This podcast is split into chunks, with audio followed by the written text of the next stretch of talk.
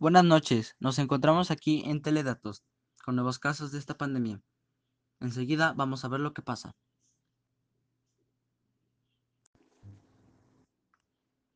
La tecnología en esta pandemia. La tecnología ha influido mucho, pero en esta pandemia más, ya que en China usan robots sanitizadores y drones para dar anuncios o indicaciones para esta epidemia, como también microscopios, ya que Harvard Medical School ha estado investigando sobre la vacuna para este virus. También hay apps que ayudan a los pobladores para no salir como comida a domicilio o artículos para la sanitización de sus casas, etc. Obviamente es gente con la seguridad que tiene que tener para salir.